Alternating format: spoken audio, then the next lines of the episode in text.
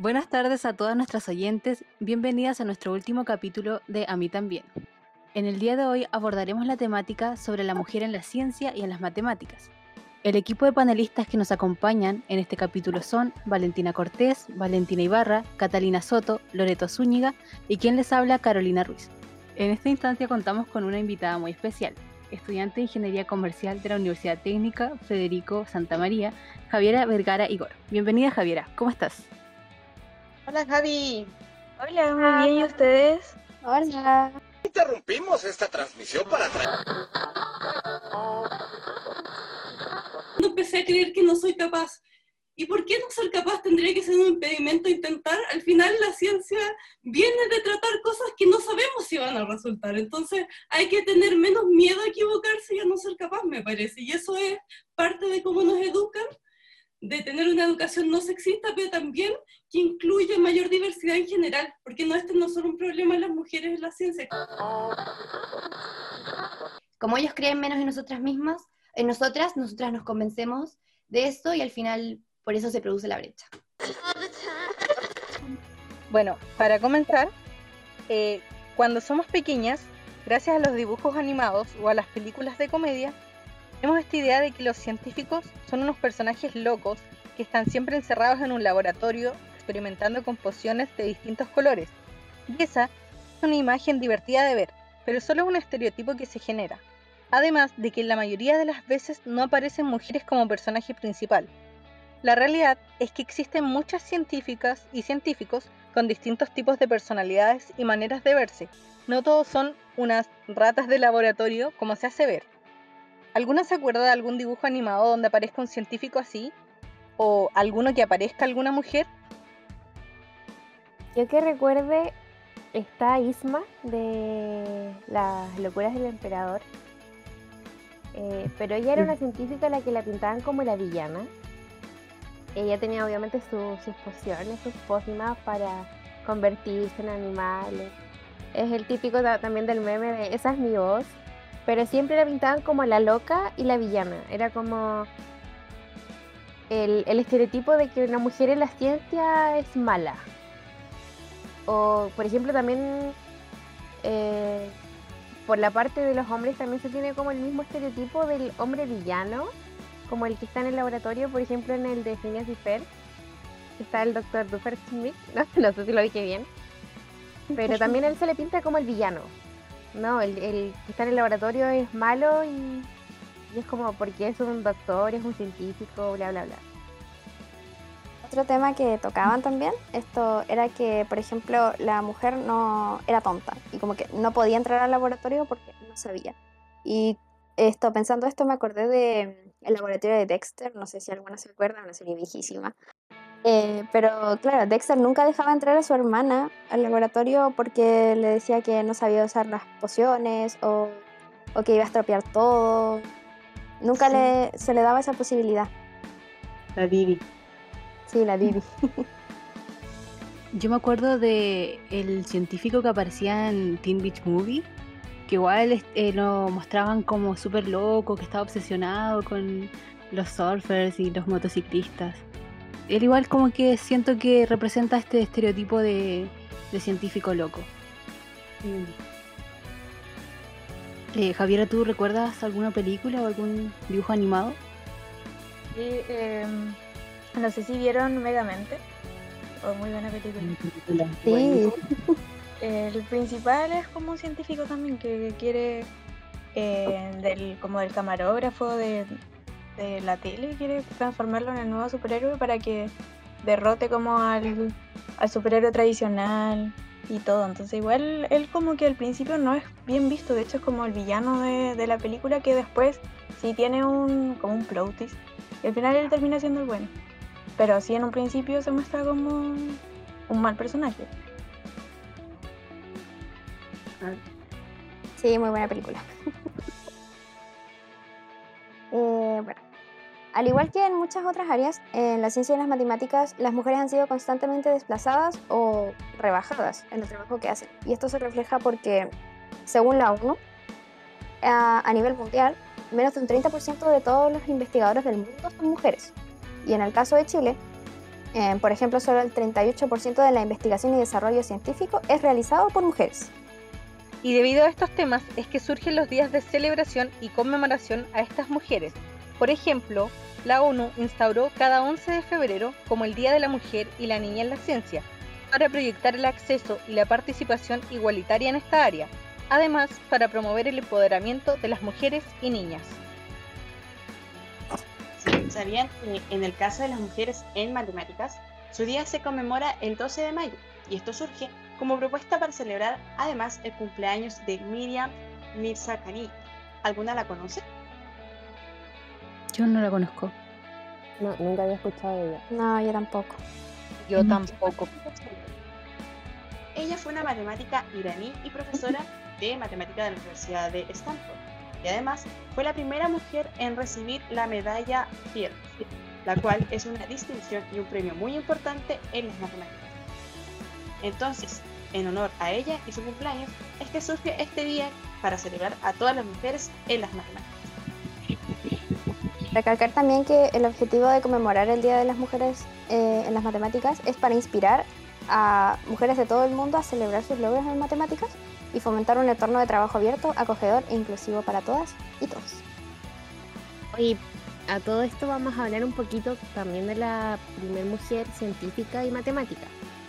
Eh, su nombre fue Hipatia de Alejandría, que nació en el siglo IV. Ella dedicó su vida al estudio de la geometría, el álgebra y la astronomía, además de la filosofía. Hipatia cuestionó ideas que se daban por sentadas en su época y fue perseguida por la religión cristiana y asesinada por mantenerse fiel a sus creencias paganas. Hoy en día su figura se ha mitificado y se utiliza como símbolo de progreso y de referencia como una mujer libre. También se reconoce a Laura Bassi como la primera mujer científica profesional. Bueno, ella además de ser científica era poeta y filósofa. Laura Bassi desde muy pequeña comenzó a recibir clases en su casa, ya sea de idiomas, matemáticas, metafísica, lógica e historia natural. Hoy de verdad sabía. ¡Oh, qué genial! Me encantaría poder hacer tantas cosas, así como ella. Sí, ella tenía muchas capacidades intelectuales, lo que igual luego la llevó a que muchos académicos visitaran su casa para conocerla. Así también antes de cumplir sus 21 años, ella ya tenía una larga lista de eventos que la hicieron crecer más profesionalmente y lo que la llevó a ser finalmente la primera científica profesional. Aunque eso no quita el hecho de que por ser mujer tuvo muchas dificultades para poder ejercer su profesión. Las mujeres a lo largo de la historia han tenido que luchar para ganarse un lugar, ya sea en la educación, en la política o en el campo de la ciencia, debido a que la sociedad nos ha impuesto el rol de que la mujer debe encargarse de la casa, de los hijos y en general de la familia. Pero desde siempre han existido mujeres que han luchado por salir de este estereotipo y ser más de lo que la sociedad quiere. A mí me gustaría mencionar a una científica chilena, quien es Irene del Real. Ella es una geóloga de la Universidad de Chile y fue condecorada en el año 2020 con el premio Women in Science de L'Oreal, Chile, junto a la UNESCO por su investigación en el área de la geología económica. ¡Qué seca! Y si estamos hablando de mujeres científicas chilenas, una de ellas es Cecilia Hidalgo. Es una bioquímica y actual presidenta de la Academia Chilena de Ciencias. Y fue la primera mujer en doctorarse en ciencias en la Universidad de Chile en 1969. Y además fue la primera científica en recibir el Premio Nacional en- de Ciencias en 2006. Otra mujer chilena es Catalina Velasco, bióloga marina. Ella lucha por salvar el océano chileno a través de la educación. Es investigadora del National Geographic y co-lanzó en el año 2017 la Fundación Mar y Ciencia para promover los valores de los ecosistemas marinos. Otra mujer es Valentina Muñoz, es presidenta de la de AMUJI, Agrupación de Mujeres Jóvenes por las Ideas y embajadora de ONU Mujeres.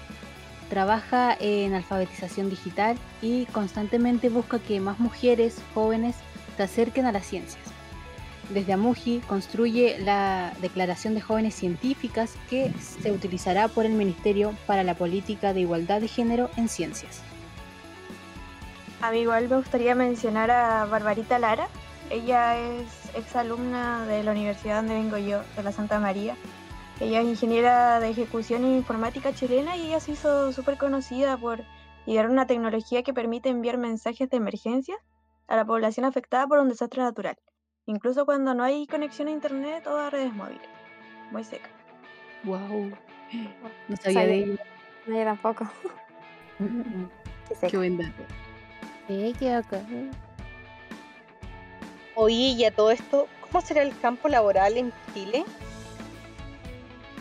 Bueno, en Chile en el año 2021, según los datos del Ministerio de Ciencia, Tecnología e Innovación, la matrícula en áreas de ciencias, ya sean exactas o sociales, abarcan un 51,3% de mujeres. Pero estas cifras no se reflejan en el campo laboral de las mujeres debido a que solo un 22% alcanza puestos de dirección. Oigan, también recordar que tenemos una invitada del mundo de las matemáticas. Eh, Javiera, ¿puedes contarnos alguna experiencia en donde tú como mujer te hayas sentido desplazada? Eh, tenía un profe de mate en como en los primeros años que era muy machista, muy machista, muy machista y en mi carrera particularmente somos más mujeres que hombres, por lo menos en el año que yo entré. En el resto de las carreras no pasa, a lo mucho en industrial, pero en el resto no. Y como este caballero estaba acostumbrado a tener puros hombres, en verdad nosotras no nos pescaba mucho. Y yo igual eh, siempre he sido muy preguntona, así como, no sé, duda que tengo, duda se la hago al profe porque paso estampo. Y no sé, conmigo igual era muy penca. Yo sentía que el trato que tenía hacia mí era muy distinto al trato como hacia mis compañeros. Como también, no sé, recuerdo un mal episodio eh, después de un paro, bueno, yo fui parte del centro de alumnos en, la carrera y mm, obviamente estaba con el paro, pues entonces no fui a dar pruebas, nada. Y en este ramo el profe era un profe joven, él salió el año que yo entré a la U. Y mm, la cosa es que, bueno, compañeros y compañeras como que dieron pruebas durante el paro y hubo gente como yo que, que no. Y tuvimos una clase antes del certamen. Y en esta clase antes del certamen ya como que fue un resumen de la materia, no sé qué. Y al final de la clase yo le dije al profe, porque ya igual yo soy un poco desafiante de repente, le dije así como, eh, profe, supongo que la, como la dificultad de la prueba va a ser igual que, que la de las demás personas que, que la dieron durante el paro. Y me dijo así como yo no sé qué ustedes se creen, no sé qué, que no, no agradecen por la universidad. Yo cuando estudiaba eh, iba a todas mis clases, esto de los paros como que no lo pescaba porque aquí su única como su única obligación es estudiar y no sé qué, y gritándome, así literal gritándome. De hecho no me acuerdo de todo porque esto es como un trauma, como esas cosas que uno borra, oh, perdón, esas cosas que uno borra de su cabeza como porque son como pencas que te pasan eh, y quedé tiritando. Y estoy segura que si un compañero le hubiera dicho exactamente lo mismo que yo le dije, no hubiera reaccionado de la misma manera, eh, de la misma manera que reaccionó conmigo. Cosas así como a la corta que me puedo acordar dentro de la UCO, que al final es como de los espacios más masculinizados en los que he estado. Pero igual es cuático como el tema de... Bueno, he sabido que la, la Federico Santa María es una universidad en sí machista, porque como que su, su ideal es como que lleguen más hombres que mujeres. Y en cuanto a esto, queríamos saber que, cuántas compañeras tienes tú en tu carrera. Bueno, como les decía en un principio, eh, nosotras en, en mi carrera somos más, o por lo menos en mi generación somos más que los hombres. En generaciones más abajo van como mitad, mitad, así como muy comparativo. Pero por ejemplo, en un principio, entrando a la U, conocí eh, chicas de otras carreras, donde de 60 eh, matrículas eran tres mujeres. Por ejemplo, esto me acuerdo era de civil y electrónica. Y eso es lo que pasa igual como, esa es la dinámica de, de muchas de las carreras, pues, excepto estas carreras como más humanistas, como hablaban en un principio, o creo que se tomaba bajo los paus, eh, que, que lo más humanista va como más hacia la mujer, o no sé, así visto quizás. y, y, y como en industrial también hay, hay, más mujeres, pero en el resto no. Y eso igual lo vi en una, una amiga aquí en Valdivia que estudia, bueno, estudió ingeniería naval.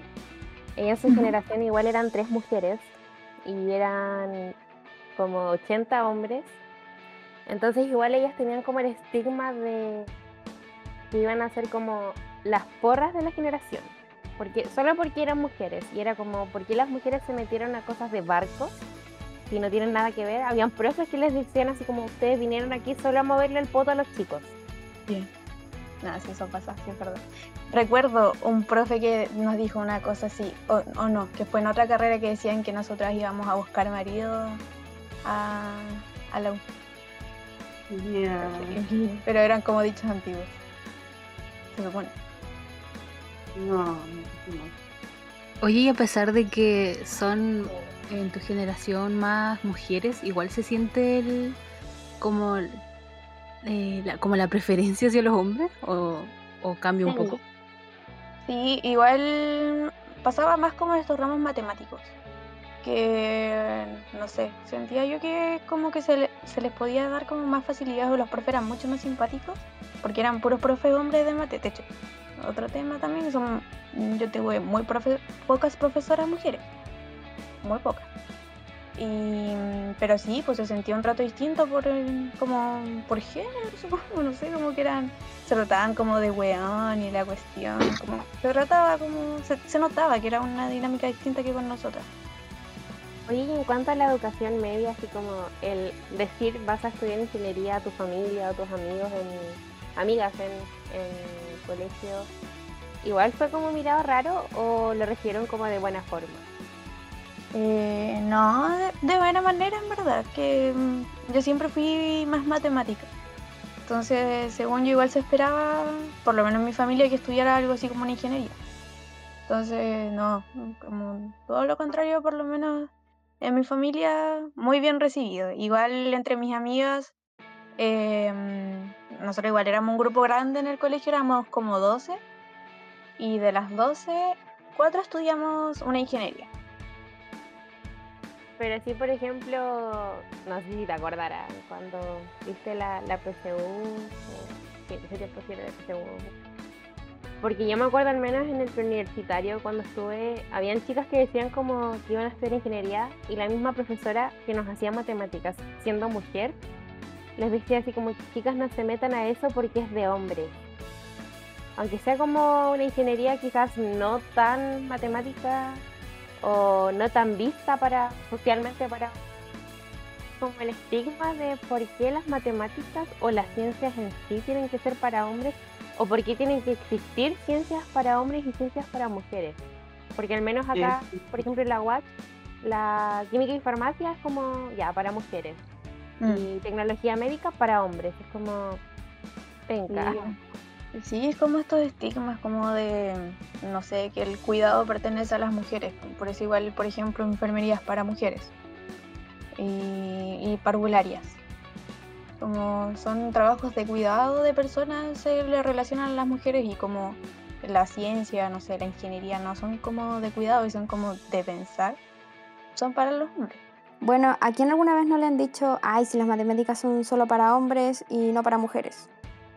Sí, por ejemplo, en mi colegio cuando nos teníamos que dividir por planes, eh, la gran mayoría de hombres se iba al, al plan científico o matemático y casi ninguno a humanista. Y eran muy pocas las mujeres que escogían el, el plan matemático. Esto por lo menos pasó en mi colegio. A mí me pasó en la U. Claro, no sé si tú te acuerdas, nuestro profe, bueno, lo vamos a decir el ramo, era un ramo matemático. Sí. Eh, bueno, con la, con la Caro lo tuvimos que dar nuevamente y la segunda vez que lo dimos el profe literalmente nos dijo así como, ah ya, entiendo que estén aquí, son mujeres. Y yo quedé así como, ¿por qué? Y hasta le pregunté que por qué y dijo así como, no, es que estas cosas de matemáticas se dan mejor para los hombres. Terrible. Se me le cayó. como, ¿En serio? Bueno, ni siquiera enseñaba como algo tan matemático, lo veía, el del Claro. ramo era como súper penca, pero aún así fue como el ningunear solo por ser mujer Y al final, el que a mí al menos me haya ido mal fue culpa de él, ni siquiera fue culpa mía. No, y el, el hecho también de que el que se haya equivocado él buscó la forma de echarme la culpa a mí de todas formas. El buscar solo por ser mujer. Y además que en ese tiempo tampoco fuimos solo mujeres las que se echaron el ramo, entonces. ¿por qué Claro, pero siempre molestaba a las mujeres. Ujú. Porque siempre buscaba atacar a las mujeres y a, lo- a los hombres como que les tiraba talla, se reía con ellos. Pero siempre buscaba el atacar a las mujeres. ¿Ustedes entraron qué año a la U? Y 2018. no- 2018. ¿El año del paro feminista? ¿O no? Sí. Sí. Que no vieron ni un cambio como en sus profes, como después de, no sé, de todo. Como por ejemplo en la U eh, se les hizo como cursitos de género y la, y la cuestión. Y igual se notaba después un poco, como que los profes, sobre todo los hombres, como que en verdad tenía puros profes hombres, eh, se notaba en algunos como el ánimo de cambiar como sobre todo como la forma de expresarse, como de incluirnos a nosotras en el lenguaje, en hablar sobre todos y alumnos, sino que incluirnos también. Pero no sé si las actitudes cambian, como si es que sirvió realmente. Pero gran parte. Yo lo veo que al menos en nuestro instituto o en la facultad no mucho. En realidad nos cambiaron, en nuestra carrera tenemos muy pocas profesoras y en un ramo nos cambiaron eh, a la profe por un hombre y en los comentarios de mis propios compañeros decían así como, ay, pero es que es mujer, entonces no sabe enseñar este ramo, que también era matemático.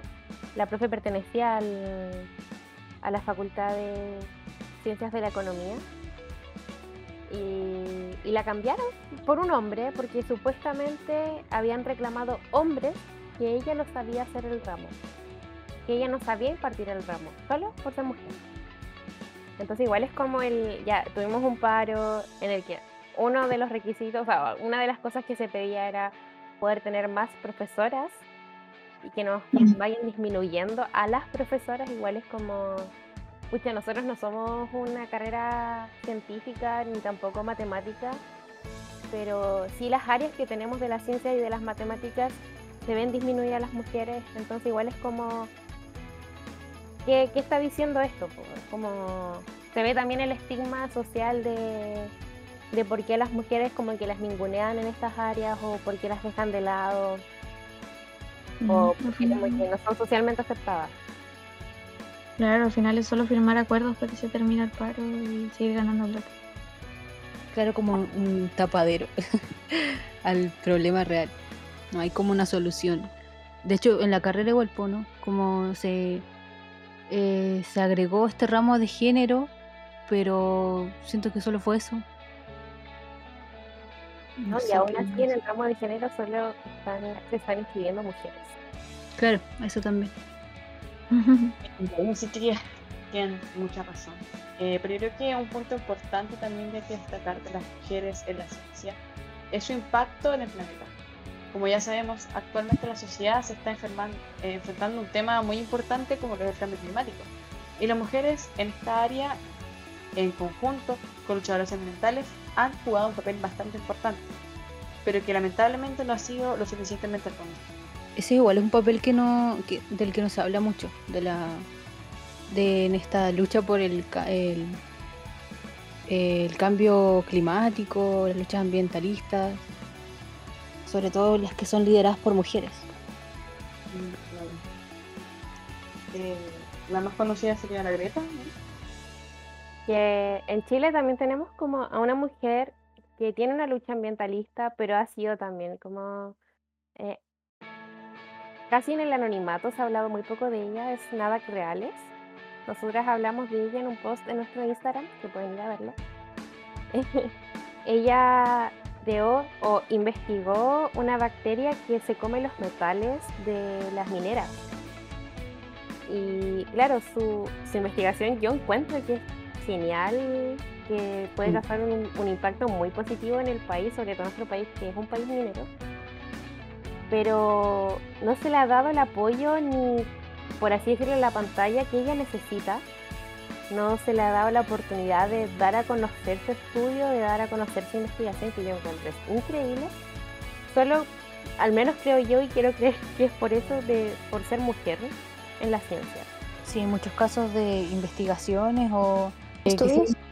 sí, como de estudios, en que no se les da la posibilidad de crecer o de eh, desarrollarlos más. Por el, no sé, por el gobierno no, no da... em, ¿Cómo se llama esta palabra de financiamiento? Para desarrollar más estos, estos proyectos y entonces se quedan como en la nada. O muy pocas personas conocen eh, al respecto.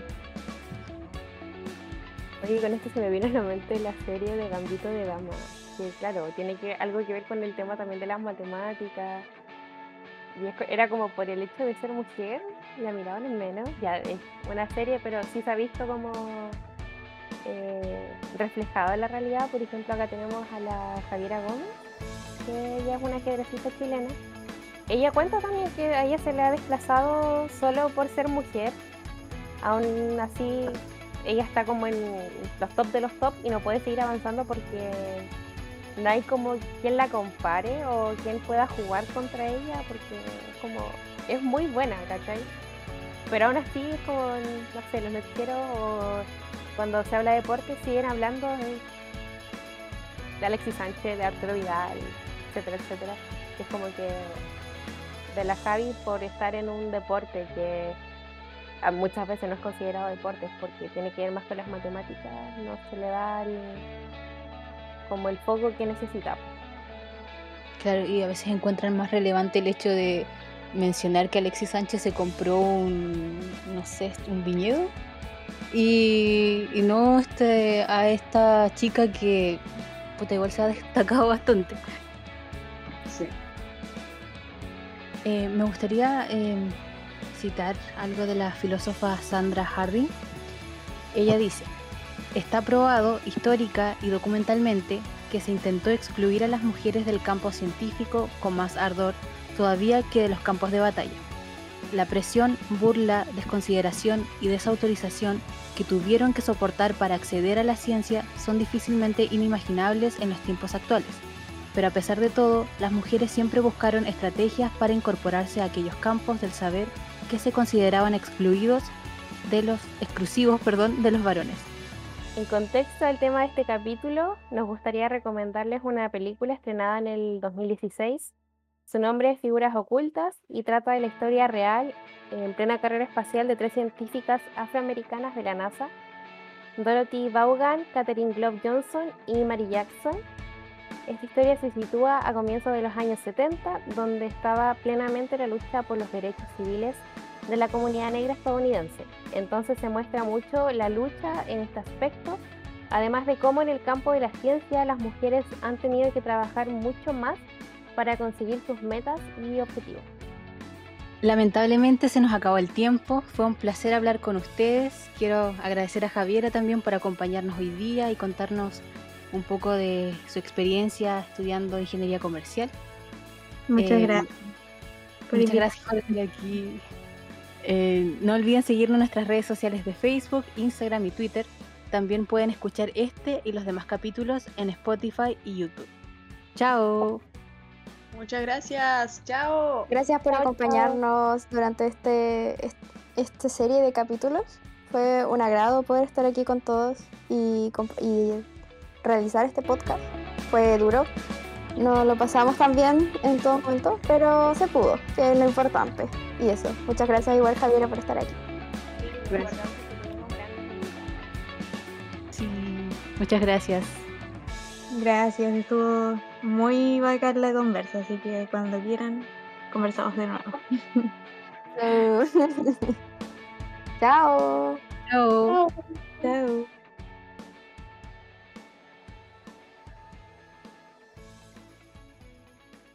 Llévame donde los hombres. Y tus palabras. Ay, espérenme, se me metió una araña en la, la cuestión del parlante. ¿Eh? Ay, no. Entré al raid Es que no, está en mi PC y se metió en la parte del parlante. del Mac. Sí. Ah, Ah, merece la muerte. vale, Así que se cayó. la perdimos. Se fue. Y se marchó a su barco le libertad. Cielo Sí, descubrió procede que la Gaviota. lo leo por ella. Ah, Podino.